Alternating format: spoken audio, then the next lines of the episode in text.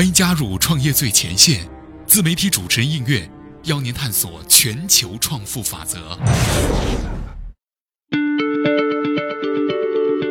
各位好，我是应月。回望在线音乐十五年的历程啊，仿佛呢看见他们抖落了一身的风雨，拂去一脸尘，然后呢挥挥手告别，最终温和地走进了那个良夜，将历史交给巨头们来撰写。所以说呢，今天的节目啊，跟大家分享到的文章呢，是跟在线音乐有关。在线音乐十五年，一身风雨一脸尘。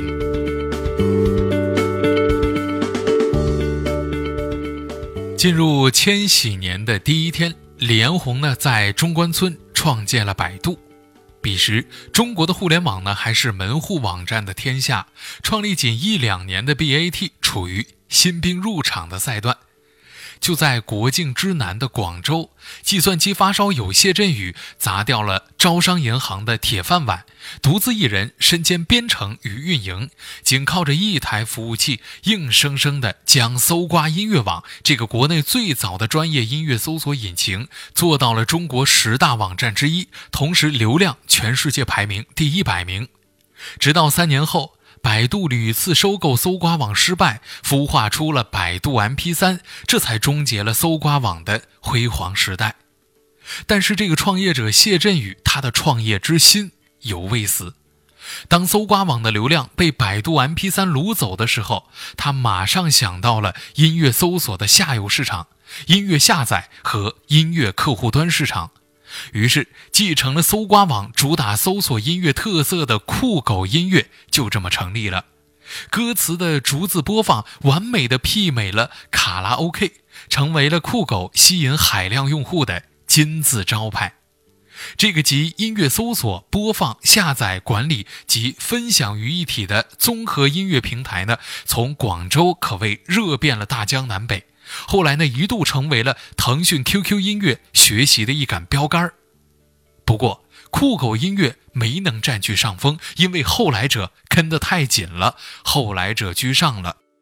二零零五年，仿若命运之手埋下了一道浓重伏笔，BAT 三足鼎立的雏形已初露端倪。国内的网游市场已经风起云涌，马化腾团队依托 QQ 流量。成为了当之无愧的网游大拿。同年，QQ 音乐的成立，拥有庞大的用户导流基础以及大量的资金供给，扩充正版的音乐库，还有多终端全覆盖等，为其迅速发展提供了充足的弹药。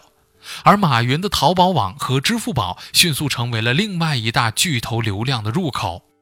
李彦宏携百度在美国纳斯达克成功上市，创造了中国概念股的美国神话，首日股价涨幅呢就达到了百分之三百五十四。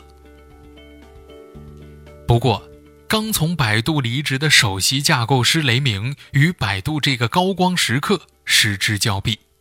他与刚读完斯坦福 MBA 的老同学怀奇正琢磨着合伙干点什么。两个人考察市场一番之后，没有往热闹的网游和电商里面扎堆儿，而是将目光投向了方兴未艾的在线音乐市场。这两个音乐爱好者随即决定创立酷我音乐。曾被誉为天才少年的北大学子雷鸣，在酷我音乐将自己的技术优势发挥到了极致。用户可以通过哼唱旋律来自动的识别歌曲。用户界面呢也是极其的友好，曲库超过了一千万首，这就使得酷我音乐的用户数量曾一度突破了三亿，占据到了近百分之二十的市场份额。此后，中国在线音乐市场迅速进入到了诸侯混战的时代，伴随而来的还有版权之争愈演愈烈。版权是各家平台的核心竞争力，这就直接影响到了平台用户的数量和收入。二零零六年，从阿里离职的王浩创办了虾米。作为曾当过乐队吉他手的音乐痴，他坚持让虾米主打时尚和品味的音乐。或许这就是国内垂直化发展的互联网思维第一次完美的落地。虾米打造了国内音乐平台最专业的唱片分类，专业的音乐社区成为了深受高端音乐用户喜爱的独特气质。遗憾的是。虾米呢，一直没有找到适合的盈利模式和变现方式，在商业化与理想化之间苦熬了七年之后，虾米前景依旧不明朗，更加无法承担购买音乐版权所需的大量资金。也就是说，王浩必须要为虾米寻找靠山。他们五个创始人当中有四个人出身阿里，二零一三年也就顺理成章地加入到了。阿里的团队，虽然呢，王浩随后离开了虾米，加入到了钉钉，但是呢，被阿里收购就相当于回家了。然而，紧随虾米其后成立的天天动听却没有那么幸运了。在二零一四年被阿里收购之后呢，天天动听的掌舵者黄小杰转身去了暴风魔镜。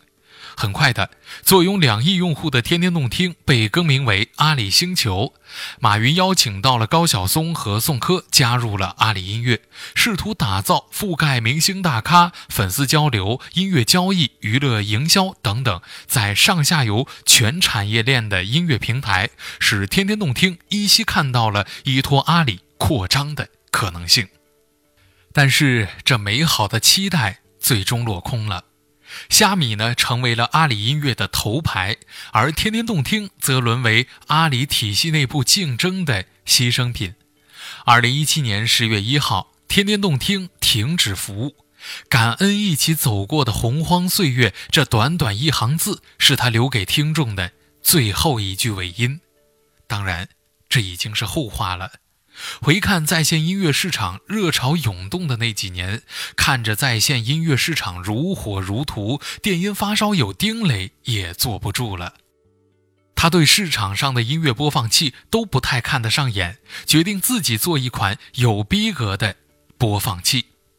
二零一三年四月份，网易发布了战略级别的移动新产品——网易云音乐。个性化的乐评和精准化的歌曲推荐成为网易云音乐的最突出的优势。虽然网易入局在线音乐市场最晚，但是却在短短两年以内以黑马之姿成为最大的搅局者，用户数猛增超一亿，活跃度位居行业内第一。在网易突袭在线音乐市场一年之后，激烈的版权之争导致群雄逐鹿的状态暂告一段落。海洋音乐、酷狗音乐、酷我音乐三驾马车合并，成立了中国音乐集团。当酷我音乐以近亿美元的价格被海洋音乐收购的时候，创始人雷鸣曾经说道：“现在的音乐完全成了版权的生态游戏。”而我是一个工程师，所以说决定逐步的退出管理。此番告别，令人唏嘘。殊不知，在两年之后，中国音乐集团也被腾讯收购，一举将行业内第一和行业内第三收入囊中。腾讯彻底确立了在线音乐领域的霸主地位。而新音乐集团的联席总裁正是酷狗的创始人谢振宇，业内称他是笑到最后的赢家。他以参与者的姿态投入到中国在线音乐发展十五年的历程里，可谓一身风雨。这十五年也是中国互联网几经变革的缩影。音乐产业已从传统的黑胶唱片、磁带、CD 走向虚拟线上。从 PC 时代向移动互联网时代迁移，用户流量重新分割，BAT 等互联网巨头加快布局在线音乐市场，对线上资源的抢夺愈加激烈。等到谢振宇接手新音乐集团时，在线音乐市场正从杂乱无章逐步走向规范，盗版乱象被有力遏制，年轻消费群体崛起，付费习惯逐步养成，行业正向良性发展。根据比特咨询数据显示，二零一三年中国数字音乐市场规模已经达到七十四点一亿，而二零一七年突破一百八十亿，复合增长率近百分之二十五，并有望在二零二零年达到三百五十亿元。不过，随着创始人的离场，巨头们的入场，在线音乐市场的战争远未停止，硝烟仍在弥漫。好的，那以上呢就是今天创业最前线的全部节目。那么在今天的节目，也就是上半程的节目当中呢，主要跟大家分享到的是中国在线音乐十五年创始人在创办企业和创始人离场的整个过程。那么在下半程节目，也就是下期节目当中呢，将跟大家分享到的是在这部分创始人离场之后，中国在线音乐十五年巨头们入场之后的。整个过程，好的，感谢您的收听，我是音乐，我们下期节目再会。